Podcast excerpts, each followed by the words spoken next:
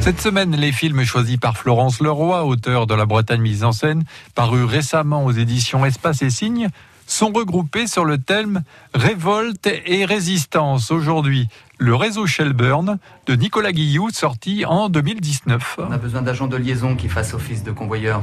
Ça implique de cacher des armes, des postes émetteurs, héberger des résistants ainsi que des aviateurs anglais avant leur embarquement.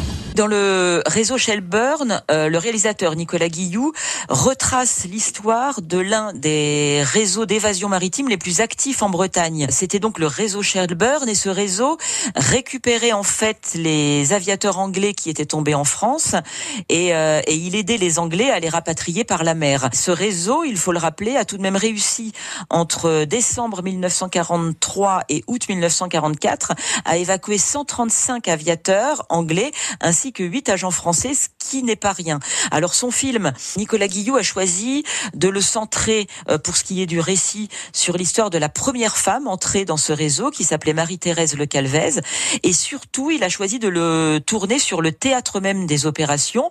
On est donc dans le film euh, avec les maquisards euh, dans un dans un bois où se cachaient les, les résistants près de Saint-Connan. On assiste à des rendez-vous discrets devant la boulangerie de Lanvrin ou dans une vieille ferme de Saint-Clette. Et puis surtout, le cinéaste reconstitue toute l'atmosphère des nuits pendant lesquelles les aviateurs étaient évacués depuis la plage de Lens-Cocha à Ploua.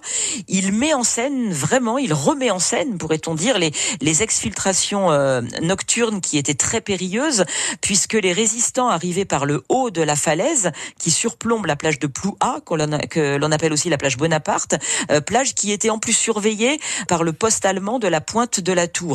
Comme le dit le cinéaste, et c'est vrai, on le, on le ressent en voyant ces reconstitutions, on ressent que ces lieux sont chargés en émotions et qu'ils sont révélateurs d'une histoire.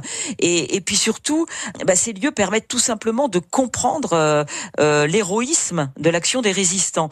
Ce qu'il faut souligner aussi sur ce film, c'est que c'est que le réseau Shelburne est un film 100% breton. Il a été tourné, produit, distribué depuis la Bretagne. C'est un film qui a été tourné avec un budget vraiment très très serré qui a été tourné avec l'aide et l'implication de beaucoup d'habitants de la région, beaucoup d'habitants euh, des villages concernés, beaucoup de bénévoles aussi.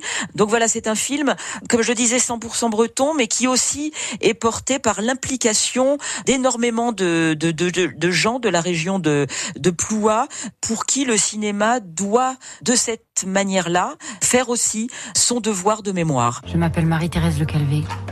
J'habite Ploua et c'est mon histoire que je vais vous raconter. Demain, Florence Leroy racontera le film Île de Saint, compagnon de la Libération, un documentaire de Thierry Spitzer.